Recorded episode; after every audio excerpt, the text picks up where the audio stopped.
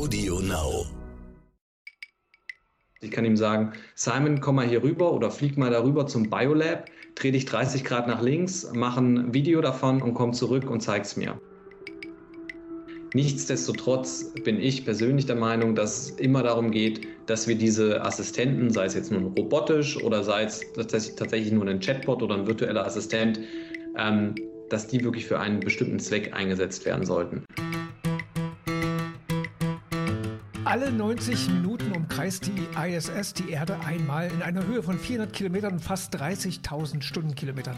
Tja, bei der Geschwindigkeit und Höhe ist es mit der WLAN-Versorgung etwas schwierig und damit Internet also eher dünn. Da wäre ein intelligenter Helfer vor Ort sicherlich hilfreich. Er müsste selbst lernen können und über einen gewissen Vorrat an Wissen verfügen. IBM hatte da was im Petto und zwar in Zusammenarbeit mit dem DLR Simon entwickelt, ein ballförmiger, frei fliegender KI-Roboter, der die Astronauten auf der ISS unterstützen soll. Und darüber wollen wir heute sprechen. Mein Name ist Frau Holzmeier. Willkommen bei Soltech Deutschland. Ich bin Andreas Laukert und wir haben heute einen der Väter von Simon zu Gast. Hallo Matthias Binjock. Hallo Andreas, hallo Frauke. Schön, dass du da bist. Wie immer eine kurze Vorstellung, damit wir auch alle auf einem Stand sind. Du hast an der FOM studiert IT-Management und an der Friedrich-Schiller-Uni Jena einen Bachelor in Informatik gemacht. Du warst auch schon mal als Bachelorand dann bei IBM Forschungsassistenz an der FOM, hast ein Unternehmen schon mal gegründet, bist Dozent und jetzt eben schon seit 2014 bei IBM und hast dich dort hochgearbeitet vom Praktikanten zum jetzt Leiter IBM Client Engineering für die Dachregion. Ja, und ähm, meine erste Frage, ich bin ja begeisterter Marvel-Fan und, und ich glaube, Mark Zuckerberg war auch mal angetan von der Idee, so eine Art ähm, Jarvis. Äh, Iron Man hat ja diesen digitalen Helfer. Jarvis ist auch eine Abkürzung. Und du hast Simon gegründet. Hast du auch einen im Büro, im Büro bei dir? Äh, ich habe tatsächlich einen im Schrank im Büro, tatsächlich, ja. Aber das ist nur ein, äh, ein Pressemodell. Ähm, das sieht nur aus wie Simon. Da drin steckt ein iPad, äh, worüber man natürlich auch sich so ein bisschen unterhalten kann, ist aber natürlich nicht der echte Simon. Aber immer wenn ich äh, einsam bin und mir einen Roboterkollegen wünsche, dann äh, habe ich tatsächlich da einen im Büroschrank, den ich dann mal besuchen kann. Also während Corona war Simon häufiger mal da, ja.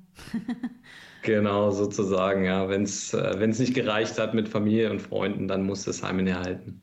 Ja. Äh, wir haben ja schon ein bisschen so angedeutet, was Simon so macht oder kann, aber vielleicht dann nochmal in deinen Worten, warum braucht es einen Simon auf der ISS?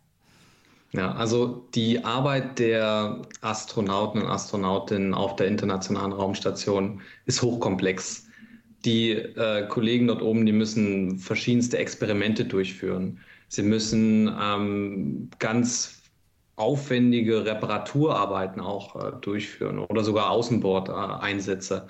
Und da brauchen sie immer wieder Unterstützung von der Erde oder entsprechend Informationen, die sie irgendwo finden, ja, in Handbüchern, äh, als PDF auf einem Tablet, das sie mit rum, äh, rumtragen, etc. Und ähm, die Idee war, hey, zum einen können wir nicht einen Astronautenassistenten dort auf die Raumstation bringen, der genau bei diesen Aufgaben unterstützen kann. Und zum anderen ist es sogar möglich, aus ihm so einen richtigen Crew-Companion zu machen. Also wie so eine Art Kompagnon, mit dem man sich auch mal unterhalten kann, ähm, mit dem man vielleicht auch mal Witze machen kann, der zuhört und vielleicht auch was über mich persönlich weiß, damit es, falls es dann mal Richtung Mond oder Mars geht, dann auch langfristig nicht, long, nicht so langweilig ist und ein objektives, außenstehendes Roboter-Assistentensystem tatsächlich auch mit verfügbar ist, um vielleicht ein bisschen Objektivität in die dann doch teilweise vielleicht emotionalen Situationen ähm, auf so langen Reisen äh, mit reinzubringen. Wie, wie kann man sich das vorstellen? Wie gut kann man sich denn mit Simon unterhalten? Äh, also im Grunde kann man sich das so vorstellen wie so eine Art äh, Space Siri oder Space Alexa. Ja? Ähm, es ist aber nicht vergleichbar von, äh, von der, sage ich mal, Breite der Themen. Dafür ist jetzt das Modell nicht gemacht, dass ich mich äh, über alle möglichen Sachen unterhalten kann, sondern es ist wirklich fokussiert auf einen ganz bestimmten Zweck. Und zwar den Zweck, die Astronauten und Astronautinnen so gut wie möglich in ihren Arbeitstätigkeiten zu unterstützen oder eben entsprechend als Unterstützung, wenn es um emotionale Themen geht. Das heißt, äh, Simon versteht extrem gut beispielsweise astronautischen Slang. Als ich das erste Mal mit ähm, der, äh, sage ich mal, astronautischen Raumfahrt zu tun hatte, wusste ich das auch nicht. Aber die haben da oben schon eine recht, sage ich mal, eigene Sprache. Ja? Also klar, sie sprechen Englisch, sie sprechen auch äh, Russisch in vielen Fällen oder Japanisch. Ähm, aber das Englisch, was sie sprechen, ist teilweise ein bisschen anders von dem Englisch, das wir so kennen. Ja, also zum Beispiel sagen die zueinander, gerade in offiziellen äh, Diskussionen, sagen sie nicht yes, sondern sie sagen affirm, was eine Abkürzung ist für affirmative, was einfach ein Synonym ist für ja, bestätigend. Ja, ich mhm. äh, bestätige das jetzt oder ja. Und ähm, das ist nur ein kleines Beispiel für den sehr diversen Wortschatz, den äh, die Astronauten und Astronautinnen da oben haben. Und das musste natürlich Simon auch trainieren und überhaupt erstmal anfangen zu verstehen. Da ist Simon aber besser trainiert als Siri und Alexa, oder? Weil bei Siri und Alexa habe ich immer noch die Tendenz, eher dann lauter zu reden und dann sehr deutlich, damit die mich auch bloß verstehen. Und das klappt dann auch nicht unbedingt. Ähm, also können die auch da in irgendwelchen Situationen, wo es hektischer ist, ganz normal mit Simon sprechen, die Astronautinnen und Astronauten, und der versteht das dann? Also KI-Systeme allgemein sind natürlich nie perfekt. Dadurch, dass es ein KI-System ist ähm, und dadurch, dass es Spracherkennung ist, selbst wenn ich jetzt nuscheln würde, würden ganz viele Zuhörerinnen und Zuhörer wahrscheinlich nicht verstehen, was ich sage. Das heißt, ähm, das liegt in der Natur der Sache, dass es natürlich auch, äh, sage ich mal, Missverständnisse gibt oder dass etwas nicht verstanden wird. Für den konkreten Zweck, ähm, den Simon dort oben auf der Raumstation ausfüllt, haben wir ihn so gut trainiert, wie es geht und trainieren auch, ihn auch ständig weiter. Das heißt, da ist er schon sehr, sehr gut drin.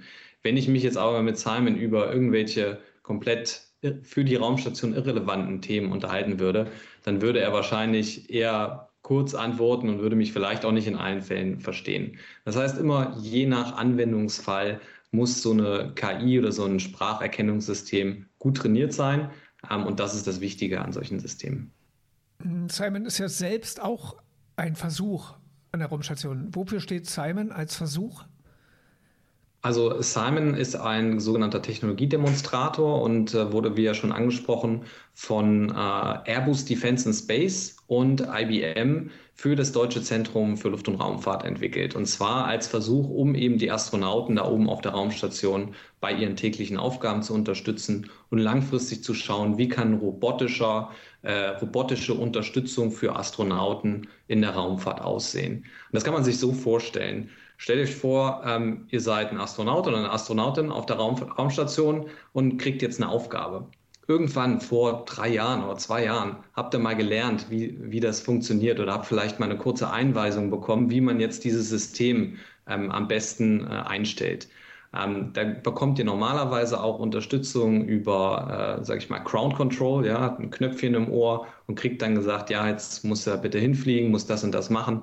Ähm, das geht alles noch, wenn man sich einigermaßen in der Nähe der Erde befindet. Sobald ich jetzt aber mich ein bisschen weiter wegbewege Richtung Mond oder Mars, dann sind die Verbindungslatenzen sind einfach so hoch, dass ich gar nicht mehr die Möglichkeit habe, in Realtime, in Echtzeit mit, äh, mit der äh, Ground Station zu sprechen. Das heißt, da brauche ich dann irgendwie ein anderes System. Und okay, ich könnte jetzt natürlich ein, mich durch irgendwelche PDFs lesen und teilweise machen das die, ähm, die Arbeitenden da oben da, dort auch.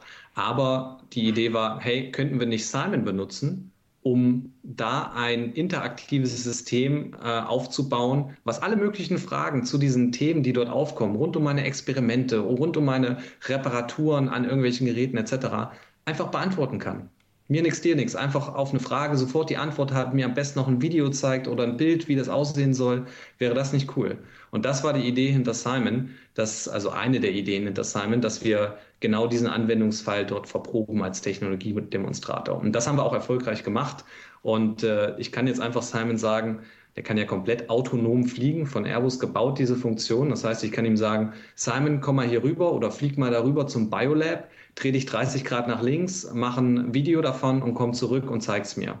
Oder Simon, komm mal her, ich mache jetzt hier gerade dieses Experiment, bin bei Schritt 37. Warum muss ich jetzt Teflon benutzen und nicht irgendein anderes Material? Und Simon kann mir genau in dieser Situation kontextbasiert die richtige Antwort geben. Und das ist etwas, was die Astronauten und Astronautinnen natürlich extrem unterstützt. Mhm. Ich wollte eigentlich noch als Versuch darauf hinaus, dass es hieß, er hat auch eine Art Mensch-Maschine-Kommunikation, also dass es auch ein Testfeld ist, ähm, kann so etwas von mir aus auch die Einsamkeit da oben unterbrechen. Ich meine, man redet manchmal mit Stühlen oder mit Stühlen oder mit Hunden, ja, äh, aber ähm, ist das die Idee auch dahinter? Zumindest hatte ich das gelesen, dass so um ein psychologischer Effekt, Effekt ist. Absolut, genau. Und das ist der zweite wichtige Punkt, der dort mit untersucht wurde. Ähm, die LMU München war da, äh, das Klinikum der LMU München war da auch tief mit involviert und hat das entsprechend untersucht. Wie können dann, äh, wie können denn bestimmte Effekte, die auf äh, einer langen Reise durch den Raum auftreten, wahrscheinlich auftreten oder auch jetzt schon in bestimmten Situationen auftreten, zum Beispiel so Group Thinking Effekte. Ja? Also ich bin extrovertiert, ich sage was, ähm, fünf andere Leute im Raum, also ich bin zu sechst im Raum, fünf andere Leute haben eine andere Meinung, sind vielleicht nicht so extrovertiert und sagen, naja, der wird schon wissen, was er sagt. Die anderen widersprechen ja auch nicht. Ja? Ähm, wie kann man solche Effekte zum Beispiel ausblenden? Oder wie kann man sicherstellen, dass man auf solchen langen Reisen, wenn dann solche äh, das sind noch keine Effekte, die wir wirklich erforscht haben in experimenteller Weise, aber es gibt sowas wie Earth Out of Sight Effekt. Das heißt, was passiert, wenn die Erde plötzlich wirklich klein wird und teilweise nur noch ein kleiner Stern oder nicht Stern, sondern ein kleiner Planet am Nachthimmel sozusagen ist und ich, ich die Erde gar nicht mehr sehen kann. Ähm, wie kann ich da mitigieren? Wie kann ich da ein System schaffen, ähm, das auf emotionale Veränderungen in meiner Stimme, emotionale Veränderungen in meiner Mimik, Gestik oder in dem, wie ich mich gebe, reagieren kann? Auch vielleicht als ähm, sage ich mal, Teufelsadvokat auch teilweise mal ein bisschen da, äh, dastehen kann, mal kritische Fragen stellen kann ähm, oder eben entsprechend auch mal der Böse sein kann im Raum, ja, um, äh, um quasi den Ärger zwischen Personen auf sich zu ziehen. Also da gibt es ganz viele Ansätze, über die wir nachgedacht haben und die wir da teilweise untersuchen ähm, in Zusammenarbeit mit dem LMU-Klinikum. Mhm wo äh, setzt ihr Simon dann noch ein? Oder beziehungsweise, wenn es ein Versuch ist, will man ihn vielleicht ja auch noch weiter nutzen, weiter verkaufen, vielleicht sogar hier auf der Erde. Ähm, das System dahinter, was sind da so eure Ideen oder beziehungsweise was macht ihr da schon? Weil Simon ist ja jetzt nicht ganz neu. Ich meine, ich habe den auch schon mal auf der Cebit rumfliegen sehen, ne? Ja, ja, ja. Damals, also wir haben zwei, als es die noch gab. Damals, ja. Schweben an der Leine, fliegen. wäre schön gewesen, wenn er geflogen wäre. Also, ich glaube, er hat rum, rumgestanden auf jeden Fall. Ähm, also Simon, äh, Simon wurde 2016, haben wir das äh, Projekt ins, ins Leben gerufen und seitdem entwickelt. Ähm, und äh, genau, die Idee hinter Simon, klar, ist nicht komplett neu. Ja? Also man kennt R2D2, man kann C3PO oder wen auch immer man als Vor Vorbild hat, äh, Jarvis. Ja? Ähm, mhm.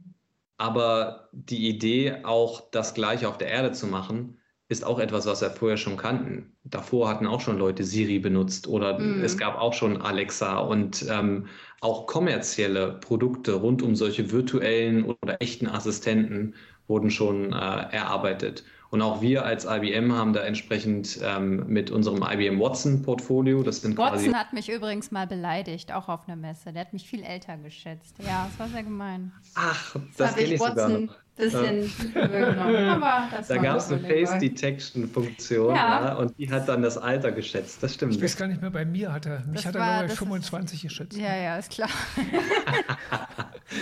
Tatsächlich, ich habe das mal ausprobiert ähm, und da können wir auch drüber sprechen, über Bias bei solchen Modellen. Mhm. Ich habe meine Brille aufgezogen, meine Brille abgezogen und ohne Brille hat er mich tatsächlich auch um einiges jünger geschätzt ja, und mit Brille dann, äh, dann doch sehr alt, was ich nicht so erwartet hatte.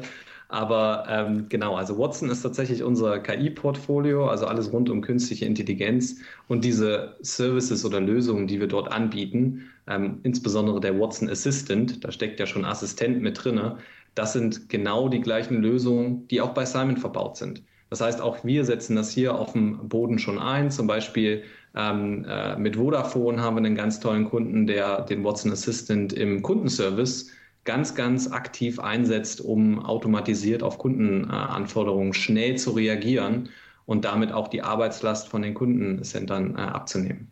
Im Chat, ja gut, da kann ich anderes berichten, aber egal. ähm, das war, aber nehmen wir mal ein anderes Beispiel. Ein Beispiel. Ähm, Boston Dynamics, ähm, der, der Roboterhund Spot, der wurde 2015 vorgestellt. Ja.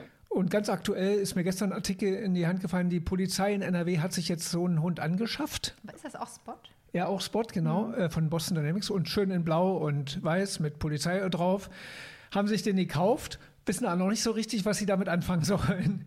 Also eine Waffe, eine Waffe haben sie denen noch nicht aufgeschnallt, aber egal, das Ding wird ja schon benutzt auf Baustellen zur nachts zum gucken, was da passiert, äh, wegen äh, Einbruch und so weiter. Also der ist quasi schon vermarktet. Wie, wie lange dauert sowas? Weil ich, also Siri und Alex, schön und gut, äh, Alexa, das ist schön gut, aber noch nicht das, was ich mir wünsche, um dahin zu kommen. Wann ist es so weit, dass wir das endlich wirklich mal haben im Haushalt, im, auf der Arbeit, der guckt, was die Kollegen falsch machen oder nicht? Also, ja. Das ist die Frage, ob man, ob man das will. Nee, also grundsätzlich ist es so, dass die Technologie aktuell enorm, also der, die, der Zuwachs der Technologie und das, was insbesondere auch KI-Systeme können, ähm, insbesondere im Bereich natürliche Sprache, das geht gerade total durch die Decke. Ja? Also es gibt äh, mittlerweile riesengroße Sprachmodelle, die werden quasi auf allen Daten der Welt, auf allen möglichen Texten trainiert und ähm, können dann sehr, sehr gut Sprache verstehen und entsprechend auch reagieren. Und diese Modelle kann man dann wiederum nutzen, um dann solche virtuellen Assistenten noch intelligenter zu machen. Nichtsdestotrotz bin ich persönlich der Meinung, dass es immer darum geht, dass wir diese Assistenten, sei es jetzt nun robotisch oder sei es tatsächlich nur ein Chatbot oder ein virtueller Assistent, ähm, dass die wirklich für einen bestimmten Zweck eingesetzt werden sollten. Und zwar, dass sie mich ähm, besonders gut durch ein bestimmtes Thema leiten. Ich kann auch mal ein prak praktisches Beispiel nennen, wovon ich immer wieder begeistert bin tatsächlich. Und zwar ähm, haben wir ähm, bei uns im Unternehmen, bei IBM, haben wir einen äh, riesengroßen Chatbot. Ähm, und dieser Chatbot befasst sich quasi mit allen möglichen Themen um Human Resources und mhm. äh, Personal. Und ähm, da gibt es ganz spannende Prozesse, also sowas wie, was passiert, wenn jetzt ein Mitarbeiter, eine Mitarbeiterin von einem Ort zum nächsten zieht, ja, oder wenn ich neue Mitarbeiter einstelle beispielsweise. Ähm, und das sind einfache, sag ich mal, Prozesse, die sind aber natürlich in den Systemen dahinter extrem komplex. Da muss das angelegt werden, hier muss was gemacht werden und so weiter. Und ich mache das mittlerweile fast alles nur noch über diesen Chatbot.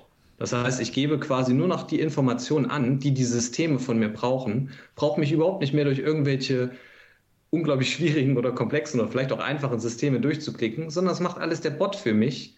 Und ich brauche quasi nur noch die Eingabe zu, äh, zu tätigen. Und das ist eine unglaubliche Arbeits, Arbeitserleichterung. Und ich glaube, wenn man solche, sage ich mal, virtuellen Assistenten mehr für solche Zwecke auch wirklich einsetzen würde, dass sie wirklich auch im Hintergrund Arbeit erledigen und nicht nur immer eine Frage, ein Antwortspiel und hier wieder eine lustige Antwort gegeben, sondern wirklich einen Mehrwert liefern. Das ist etwas, wo künstliche Intelligenz extrem helfen kann. Hm. Das äh, klingt tatsächlich sehr gut, aber du meinst ja zweckgebunden, ne? Also jetzt nicht, dass man so ein allwissendes System da hat. Jetzt ist IBM ja eine keine deutsche Firma, wie wir alle wissen, sondern eine amerikanische. Sieht man das da dann auch so? Also sind das dann auch so die Werte, die bei IBM insgesamt so vertreten werden? Oder ist das dann eine sehr deutsche Sichtweise? Nee, das ist schon eine äh, IBM-Sichtweise, äh, definitiv. Wir haben ja, also wir sind eines der führenden Unternehmen im Bereich KI-Ethik. Und äh, dieser ganze Punkt Ethik ist extrem wichtig und meiner Meinung nach auch ein Alleinstellungsmerkmal ähm, von Unternehmen. Das heißt, wenn Unternehmen da proaktiv nicht nur sagen, okay, ich möchte jetzt mal KI ausprobieren und möchte jetzt mal irgendetwas machen damit, sondern sagen, ich schaue mir das so an, dass es auch direkt in die Richtlinien oder in die angedachten Richtlinien der EU oder von Deutschland entsprechend reinpasst und sorge dafür, dass die KI nicht beispielsweise rassistisch wird oder entsprechend Leute äh, benachteiligt. Das ist ein Alleinstellungsmerkmal, was ganz viele Unternehmen auf der Welt so nicht haben. Und äh, ich glaube, deswegen ist es extrem wichtig, sich darüber Gedanken zu machen, wie sieht das ganze Thema auch Erklärbarkeit beispielsweise aus von KI-Modellen. Ja? Also wenn ich jetzt einen Kredit beantrage bei einem Finanzinstitut und ähm, werde abgelehnt, dann möchte ich wissen, warum. Und wenn mir dann der Bankangestellte oder die Bankangestellte da zu mir sagt, ja, das hat unser KI-System so gesagt, hm. dann ist das nicht mehr in der Regulatorik. Ja? Das sind Punkte, die hm. müssen erklärbar sein. Es sind auch Punkte, die, äh, ich, wenn ich da einen Antrag stelle, dann muss es muss sichergestellt sein, dass zum Beispiel meine Freundin, wenn die theoretisch genau das gleiche Alter wie, als, äh, wie ich hätte und entsprechend genau den gleichen Verdienst, dann sollte der Antrag unabhängig vom Geschlecht auch gleich ausfallen, oder? Also da sollte es keine Abwägung geben. Ja? Und das sind so Punkte, die aktuell ähm, von IBM beispielsweise untersucht werden, wo Lösungen bereitgestellt werden. Wie kann man sicher gehen, dass solche so Unfairness und das nennt man Bias in solchen Entscheidungen entsprechend nicht vorkommt und dass vor allen Dingen auch solche Entscheidungen erklärt werden können, selbst wenn sie von einem komplexen KI-System kommen, die ja hunderte oder tausende von Faktoren gleichzeitig äh, sich anschauen. Ja, aber Watson ist ja jetzt dafür bekannt, dass Watson ja schon Sachen gemacht hat, die ihr bestimmt nicht erklären könnt, wie er darauf gekommen ist. Also er hat ja schon Filme geschnitten und alles. Also das ist ja dann irgendwann nicht mehr erklärbar. Auch die neuronalen Netze. Bei euch sicher auch äh, machen ja Sachen, die niemand mehr nachvollziehen kann. Also wie, wie wollt ihr sicherstellen, dass ihr da den, die Oberhand noch habt und auch wisst, was euer System da so treibt? Ja. Also es gibt zwei Möglichkeiten, wie man das sicherstellen kann. Also entweder man benutzt KI-Systeme, die von Natur aus quasi erklärbar sind. Ja? Also da sind einfache maschinelle Learn, äh, also Machine Learning-Algorithmen dahinter wie Entscheidungsbäume. Da kann ich genau durchgehen und kann sagen, warum hat er jetzt die Entscheidung getroffen, dieser Algorithmus? Oder es gibt eben, wie, wie ihr gesagt habt, komplexe Modelle, sowas wie tiefe neuronale Netzwerke da kann ich nicht mehr so einfach reinschauen. Da gibt es auch Möglichkeiten, das teilweise erklärbar zu machen, aber im Grunde kann ich nur reinschauen, was gebe ich rein und was kommt raus.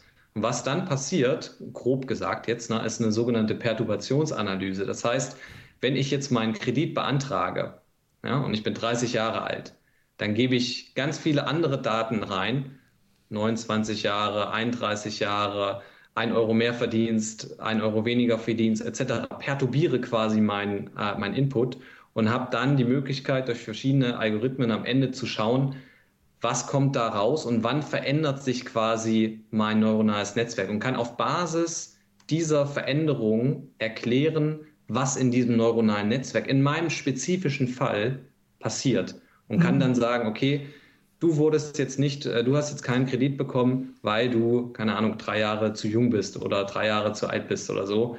Wäre das so und so anders gewesen, dann hättest du den, äh, den, äh, den Kredit bekommen. Und das ist eine Möglichkeit, wie ich, trotz dass es eben tiefe neuronale Netzwerke sind, trotzdem eine gewisse Erklärbarkeit damit reinbringen kann. Mhm.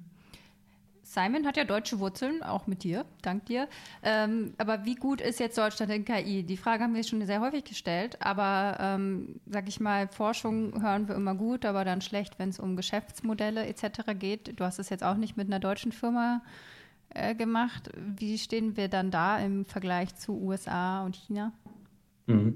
Also ja, wir haben, wir sind, also IBM ist natürlich ein englisches, äh, ein amerikanisches Unternehmen, aber äh, wir sind als IBM Deutschland dort reingegangen. Wir sind als Airbus Defense and Space, äh, Airbus Defense and Space GmbH Deutschland. Wir sind als Deutsches Zentrum für Luft- und Raumfahrt dort in das Team reingegangen. Das heißt, das Simul-Projekt ist schon ein sehr, sehr deutsches Projekt, um es mal so zu sagen. Ja? Also wir haben das in Deutschland erdacht, den Anwendungsfall haben uns gemeinsam an die Entwicklung gemacht, haben gemeinsam die Umsetzung gemacht. Klar, wir haben auf Ressourcen teilweise von, äh, von IBM, zum Beispiel auf die IBM Cloud zurückgegriffen. Ähm, aber genauso hätte man das natürlich auch mit anderen, äh, sage ich mal, äh, deutschen Unternehmen durchführen können. Also ich glaube nicht unbedingt, dass, es, dass das nicht funktioniert. Ähm, ich glaube, dass es verschiedene Probleme gibt aktuell, ähm, die, wir, die wir in Deutschland im KI-Bereich haben. Also wie ihr schon gesagt habt, Forschung ist super, ja. Also wir haben wirklich gute Universitäten, wir haben gute Leute, die dort ausgebildet werden und äh, ganz viele, die auch wirklich in das Thema KI weiter mit reingehen wollen. Ähm, ich glaube, wo es aktuell noch so ein bisschen besser sein könnte, ist die europäische Zusammenarbeit. Ähm, wenn wir da noch besser sein würden ähm, und wirklich auch mit anderen Ländern in Europa gemeinsame Sachen machen würden im KI-Bereich, dann würde das alles noch ein bisschen besser funktionieren wenn wir, wenn wir jetzt aus Simon mal ein Konsumerprodukt machen würden, ja, das wäre ja so die Idee dahinter. Es nur im Weltraum schweben zu lassen, wäre mir ein bisschen wenig, aber ähm, Jetzt ist ja IBM dahinter, hat viel Geld wahrscheinlich, aber jetzt stelle ich mir vor, wie, wie kriegen wir sowas auf den Markt äh, in Deutschland, vielleicht als deutsches Produkt auch? Also kannst du dir das vorstellen? Kennst du Teilnehmer in Deutschland, die das machen würden, wenn das Projekt jetzt als, als Roboter im Haushalt kochen hilft und was nicht alles oder noch andere Dienste verrichten kann? Also kannst du dir das vorstellen? Also könnte ich mir auf jeden Fall vorstellen. Wie gesagt, die Technologie ist da und auch andere deutsche Unternehmen und Forschung, Forschungsunternehmen haben äh, auch ähnliche Technologien rund um das Thema Speech-to-Text und äh, virtuelle Assistenten. Und äh, von daher kann ich mir gut vorstellen, dass ein deutsches Konsortium genau sowas auch entwickeln könnte. Die Frage ist halt, und da ist wieder mein, mein Knackpunkt, ist das zweckgebunden. Ja? Ähm, also wo ist der konkrete Anwendungsfall? Zum Beispiel könnten wir jetzt sagen, wir brauchen einen Roboter, der in der Küche hilft. Dann sollten wir uns die Unternehmen suchen, die Küchengeräte äh, aufbauen. Wir sollten uns die Unternehmen suchen, die in Deutschland Roboter machen, die Forschungsunternehmen äh, nehmen. Und dann könnten wir daraus entsprechend mit dem, mit dem richtigen Funding auch, äh, glaube ich, eine gute, eine gute Lösung aufbauen. Aber ohne einen konkreten Zweck und ohne einen konkreten, ein konkretes Ziel, ähm, da sowas auf den Markt zu bringen, das ist schwierig, weil die meisten Marktbereiche sind schon besetzt. Ja? Also virtuelle Assistenten, ähm, also wir machen, als IBM machen wir sowieso nur B2B-Produkte. Ja? Also das heißt, unser Fokus ist wirklich auf ähm, Anwender in anderen Unternehmen oder andere Unternehmen. Ähm, und der B2C-Markt, da gibt es Alexa, da gibt es Siri, da gibt es Google Home, ähm, die entsprechend, sage ich mal, so diese B2C-Brille abdecken. Und Robotik, ich bin gespannt. Also da ist, glaube ich, noch viel offen. Da bin ich auch sehr gespannt, ob wir da äh, als Deutschland eine Rolle spielen werden. Ist Simon jetzt gerade im, im All auf der ISS? Simon ist im All, Simon ist äh, auf der ISS und bereitet sich gerade auf seinen nächsten Einsatz vor äh, mit dem nächsten deutschen Astronauten. Ähm, und äh, genau, da, das wird auch sehr spannend. Äh, da haben wir einiges geplant, was dort wieder durchgeführt wird. Ich kann auch nicht über die Einzelheiten sprechen, ähm, hm. aber leider, ja, aber ähm, es, wird, äh, es wird auf jeden Fall sehr, sehr spannend werden. Und ähm, nichtsdestotrotz ist das Ziel immer wieder zu zeigen, kann so ein robotisches System entsprechend die Astronauten und Astronautinnen auf Raumstationen so unterstützen, dass es wirklich einen Mehrwert bietet, dass es Zeit einspart, dass es wenig Kosten verursacht, dass irgendwas besser funktioniert als ohne so einen Roboter. Und wenn wir das zeigen können mit Simon, dann haben wir entsprechend unser erstes Ziel erreicht. Geht dem Simon auch der Akku aus? Alle leer? Oder fliegt er dann rechtzeitig zu seiner Steckdose? Nee, tatsächlich aktuell läuft er noch mit Akkus, ähm, ah. die wir uns äh, am Anfang sogar, äh, kleiner Fun Fact, von der NASA geliehen haben, ähm, die sie uns dort gegeben haben. Und diese Akkus halten ähm, meines Wissens so ungefähr drei Stunden. Das heißt, drei Stunden kann er da autonom agieren und danach müssen quasi die Akkus getauscht werden. Ah. Und äh, ist Elon Musk schon auf euch zugekommen? er braucht ja für seine Mars-Station bestimmt einiges an solchen Gimmicks. Äh braucht er definitiv. Also die erste, äh, der erste Flug von Simon ähm, war mit der SpaceX-Rakete CRS-15. Ähm, also ähm, die ging von Cape Canaveral aus, das weiß ich auch noch, ähm, als ich dort in Florida stand und plötzlich diese Rakete ähm, hochgehen habe sehen, wo Simon mit drin war. Ähm, von daher hat zumindest sollte er schon mal von Simon gehört haben, um es mal so zu sagen ähm, weil er hat ihn jetzt schon zweimal ähm, tatsächlich zur ISS transportiert. Ach so, okay. Ah. Er kommt immer hoch und runter. Achso, er wird immer wieder zurückgeflogen nach Hause? Nee, nee, nee, er wird nicht wieder zurückgeflogen. Ähm, aber es gab jetzt schon eine zweite Version von Simon. Die erste Version, die, äh, die Originale, ist tatsächlich gerade, ähm, also sie ist wieder mit runtergekommen und ist im Deutschen Museum in Nürnberg. Und der zweite geupdatete Simon mit bisschen besserer Hardware, besseren Mikrofonen, auch ein Software-Update, was wir äh, dann natürlich auch ähm, über das Netzwerk mit einspielen könnten. Ähm, das sind Dinge, die jetzt in dem zweiten Simon, der gerade oben ist, quasi noch äh, geupdatet wurden. Ja, und was machst du? Habt ihr noch andere Ideen? Also abgesehen von Simon oder Simon dein Lebenswerk und du machst jetzt nichts anderes mehr die nächsten 30 Also ich, Jahre? ich habe mir jetzt ein Haus gekauft, genau. und, äh, und das war es jetzt für mich. Also Hast es war. Webcam mit Simon eingebaut und was zu. Genau. Ja. Genau. Nee, also ähm, Simon ist natürlich ein, äh, ein super cooles Projekt und ich war da extrem äh, lucky, einfach da ein Teil von zu sein und äh, auch weiterhin Teil von zu sein. Ähm, ich habe mich jetzt als äh, aktuell Manager beim IBM Client Engineering auf den öffentlichen Sektor fokussiert und äh, versuche gerade verschiedene Themen zu bearbeiten. Unter anderem versuchen wir gerade die Justiz mit ähm, künstlicher Intelligenz zu digitalisieren. Also ich hoffe, dass es da auch bald äh, schöne Nachrichten gibt und dann äh, können wir gerne nochmal sprechen. Na, da bin ich ja gespannt. Also, das ist ja hm. auch nicht wenig Arbeit. Das ist ja das letzte Du musst erstmal als erstes das Fax da wegbringen. Genau. Aber das geht ja inzwischen. Ich glaube, Klageschriften, an Klageschriften dürfen inzwischen per USB-Stick oder so, ne? es gibt sogar schon eine E-Akte. Also ich bin guter Dinge, dass es da äh, vorangeht in den nächsten ein, zwei Jahren. Ja. ja. Unsere Schulnotenfrage, sehr gut bis ungenügend. Wir würden gerne dein Urteil haben über die künstliche Intelligenz in Deutschland. Also wie gut ist Deutschland da ja, genau. drin, daraus ein Geschäft zu machen? Aus KI. Ja. Ja, forschen wissen wir ja schon. Das Forsch Forschung, das hören wir einen Tag nach mal eine 1 plus oder so, aber. okay, nee, Geschäft zu machen. Ich würde tatsächlich sagen, ähm, eine 3 plus mit äh, guten Möglichkeiten, äh, nächstes Jahr auf eine 2 zu kommen. Das Potenzial ist da nächstes Jahr oder meinst du vielleicht auch schon dieses Jahr? Vielleicht auch dieses Jahr, genau. Mal schauen, wie die Projekte müssen wir, müssen wir unsere Köpfe anstrengen. Ja, Matthias ja. Benjock, Dankeschön. Dankeschön. Vielen Dank.